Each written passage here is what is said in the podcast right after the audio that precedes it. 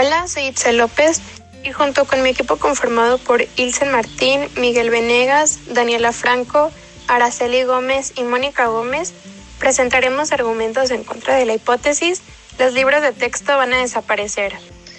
Hemos visto que esta última década la tecnología ha avanzado muy rápido, haciendo todo digital y reemplazando las cosas físicas.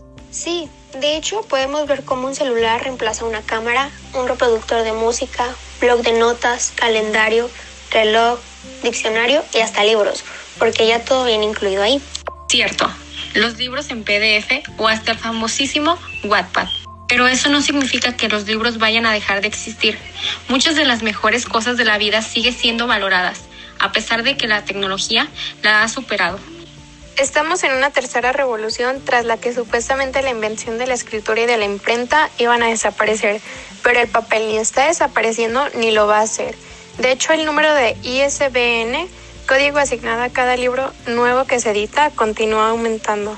Desde mi punto de vista, creo que los libros no se pueden reemplazar por completo. Según un estudio desarrollado por la Universidad de Noruega de Stavanger, los lectores en papel demostraron tener mayor empatía y coherencia narrativa que los que leyeron en dispositivos electrónicos. Estas personas que habían leído los textos sobre papel demostraron tener una mayor empatía y coherencia narrativa que los que lo habían hecho sobre las pantallas de dispositivos como iPad.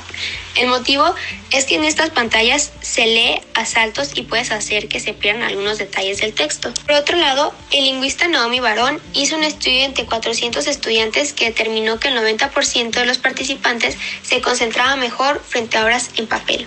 Opino lo mismo. A mí no me gusta leer libros digitales porque es muy pesado estar frente a una pantalla todo el tiempo leyendo. Eso degrada mucho la vista. Aparte, tener el libro en físico es mejor porque puedes estar leyendo algo de suspenso. Entras en el papel, te concentras y de un momento a otro, ¡pum!, se te apaga el celular y te quedas en el momento más crítico de la historia sin saber qué pasó después. Otra cosa muy importante es que si cualquiera puede crear una obra o difundirla por internet, ¿cómo vela el autor por sus derechos? El tema del copyright es algo que hasta la fecha es muy difícil de seguir el rastro y resolver. No depende de una conexión a internet no incorpora batería, por lo que esta nunca te dejará colgado. Puede tener ediciones firmadas de tus escritores favoritos, como recuerdo. Una satisfacción el cómo huelen las páginas de un libro, ya sea nuevo o viejo, y pasar una a una sus hojas. La sensación de, entrar a una librería, ver lo nuevo que se, la, que se ha publicado y decidir qué hora acabarás comprando. Lo que quiero dar a conocer es que prefiero los libros en físico. Tengo mis razones, mis preferencias.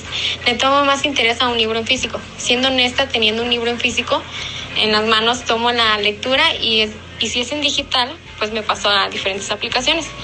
Además, el libro es capaz de transportar a una persona a otra época, estimula la imaginación y la creatividad al ir viendo las imágenes e imaginando a través de la lectura. Mejora los procesos cognitivos como la concentración y la atención, mejora la comprensión de relaciones entre las cosas y la formación de conceptos.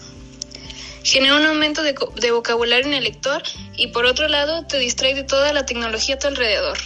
En mi opinión, el libro no va a desaparecer y eso es debido a que la gente que normalmente lee se ve que lo hacen impreso.